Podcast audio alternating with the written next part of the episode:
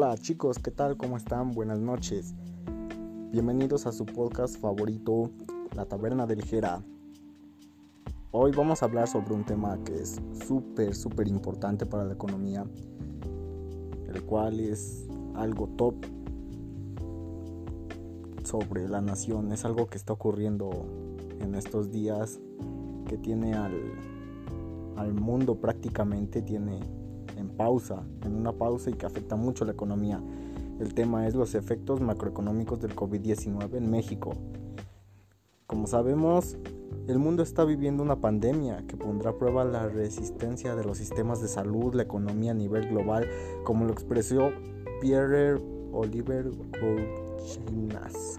Está raro el nombre, amigos, discúlpenme, no lo supe mencionar muy bien. Si gustan corregirme en los comentarios. Esta es una situación que está afectando a nivel global, no solo a México, ya que se detuvo la economía, se detuvo se detuvieron las actividades económicas, etcétera. Este los efectos macroeconómicos en México es por lo que venimos a hablar, o sea, es el tema.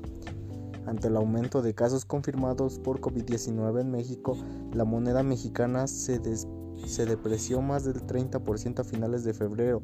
El dólar cerró en 19 pesos con 64 centavos el 23 de marzo en 25.68 pesos. Sin embargo, el choque en la producción apenas comienza.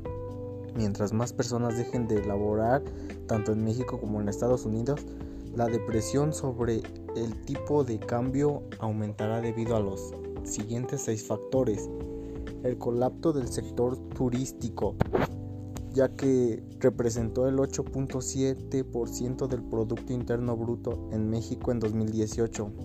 Las restricciones de vuelos, cierre de hoteles, playas y atracciones turísticas harán que el sector sea uno de los más afectados por un tiempo indefinido.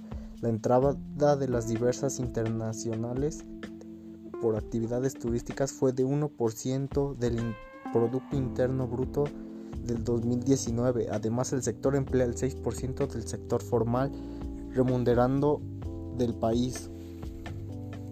Otro aspecto es la disminución esperada en las remesas, ya que debido a la contracción de la actividad económica en Estados Unidos, Goldman Sachs espera que la reducción del Producto Interno Bruto de Estados Unidos de 3.8% en 2020, en 2020 y del 24% anualizado en el segundo trimestre. Por otro lado, las remesas representaron el 2.9% del Producto Interno Bruto durante 2028. Esto representa una disminución en el ingreso disponible de hogares vulnerables, además de una menor oferta de dólares en México. Vamos con el tercer este, segmento la disminución en las exportaciones. Como ya sabemos, el virus se propaga de persona en persona, entonces han disminuido mucho las exportaciones internacionales, ya que debido a la demanda de bienes mexicanos en el extranjero, la actividad manufacturera representó el 15.9% de Producto Interno Bruto en 2019 y las exportaciones manufactureras representaron 89% de las exportaciones totales. El cierre de plantas en el sector automotriz y otros sectores tendrán repercusiones fuertes sobre la actividad económica, así como el mercado laboral. Esto es algo que está ocurriendo, es una realidad que ya está aquí. Quién sabe, tal vez se puede repetir la Gran Depresión si no se sabe cómo manejar esto.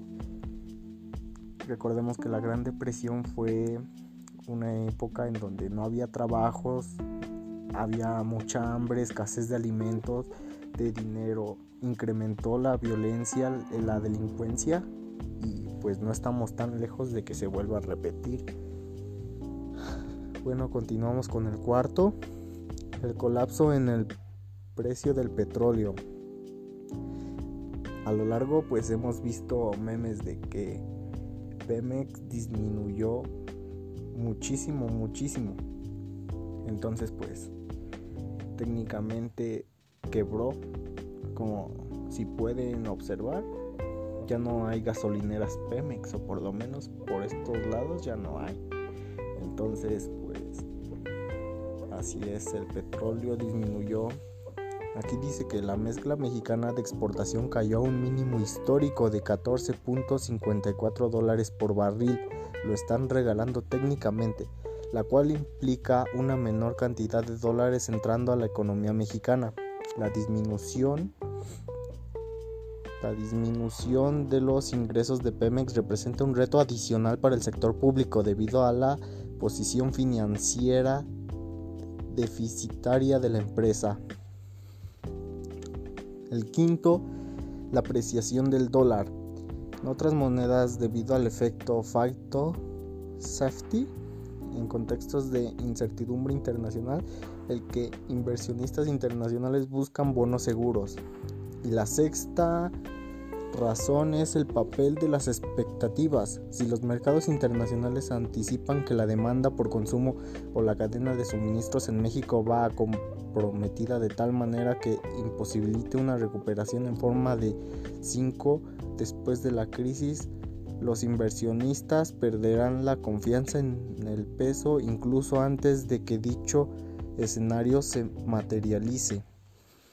Estamos en una crisis, chicos, y pues yo creo que lo más importante es intentar levantar al país, cada uno con su trabajo, con su esfuerzo y aportando nuestro granito de arena, podemos volver a lo que era antes, cuidándonos, manteniendo la sana distancia, usando cubrebocas siempre para poder salir de esta situación y que la economía se reactive nuevamente, porque de nosotros depende salvar a México de la quiebra.